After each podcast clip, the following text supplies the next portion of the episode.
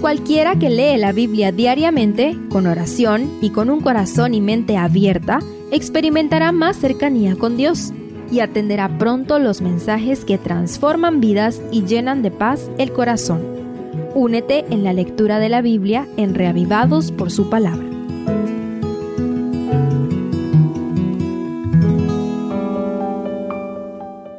Nehemías 3 este capítulo nos hace un recorrido por todo el perímetro de la ciudad de Jerusalén, asignando tramos de distintas dimensiones a cada familia que se comprometió a reconstruir la muralla bajo el liderazgo de Nehemías. Es difícil aún para los expertos reconstruir todos los detalles descritos aquí debido al paso de tantos años y a todas las invasiones y destrucciones que ha sufrido esta ciudad. En esta ocasión te invito a reflexionar en algunos detalles que solemos pasar desapercibidos en medio de la lista de nombres. Primero, el sumo sacerdote primero. El circuito inicia y termina con la Puerta de las Ovejas, la cual recibió este nombre por estar cerca del mercado de las ovejas en el límite de la zona del templo al extremo oriental pero lo que más llama mi atención es que el primero de los nombres que serían inmortalizados en esta lista es el sumo sacerdote Eliasib. Este hombre era el máximo líder espiritual de la nación, pero eso no impidió que se ensuciara las manos junto con toda su familia para reparar esta parte de la muralla, la cual evidentemente estaba completamente destruida. Esto ilustra perfectamente dos principios de liderazgo cristiano bíblico el servicio y el ejemplo. En la obra de Dios el líder no es el que manda, es el que sirve. Tampoco es el que dice vayan, sino vamos, dando el ejemplo, siendo el primero en dar un paso al frente. Segundo, la indiferencia de los ricos de Tecoa.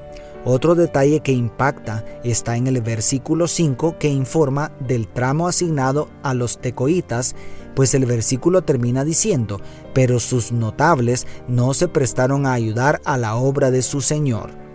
Se negaron a poner su cuello al servicio, traduce la Biblia de Jerusalén, aludiendo a los bueyes que se resisten a la colocación del yugo. Este lamentable registro establece un notable contraste con la disposición del sumo sacerdote que ya estudiamos. En la obra de Dios hay lugar para todos, encumbrados y humildes. A todos puede usarnos Dios, pero es triste que algunos piensen que por su posición económica están exentos del servicio que merece nuestro Señor.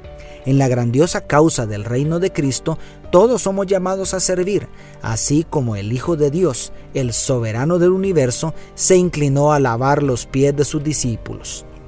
Tercero, el fervor y entusiasmo de algunos. En contraste con la apatía de los poderosos de Tecoa, el capítulo está lleno de expresiones, siete para ser exactos, que pueden traducirse como el segundo tramo o el otro tramo. Por ejemplo, el verso 20 declara, después de él, Baruch, hijo de Zabai, con todo fervor restauró otro tramo, desde la esquina hasta la puerta de la casa de Eliasib, sumo sacerdote. Esto indica que algunos se esforzaron tanto en reconstruir el tramo asignado que terminaron pronto y fueron a levantar otra parte de la muralla. Este detalle es valiosísimo porque las exigencias de la obra de Dios son tan grandes que es necesario ir más allá del estricto cumplimiento del deber. En nuestros días se necesitan muchos Baruch que cumplan con sus obligaciones para después ayudar a otros, porque no se trata de competir quién termina primero, sino de trabajar unidos hasta el fin. Y cuarto, la participación de mujeres. Por último, considerando las circunstancias de la época, vale la pena resaltar la mención que hace el versículo 12 de las hijas de Salum, quienes trabajaron al lado de su padre para reconstruir el tramo asignado. Las mujeres hermosas del pueblo de Dios no son como las del mundo, pues están dispuestas a ensuciarse las manos para servir y hacer su parte en el avance de la obra. En nuestros días es imposible calcular cuánto aportan las damas al avance del reino de Dios. Querida dama, aunque nadie lo reconozca, levántate y toma tu lugar en la predicación del Evangelio, porque grande será tu galardón en el reino de los cielos. Dios te bendiga, tu pastor y amigo Selvin Sosa.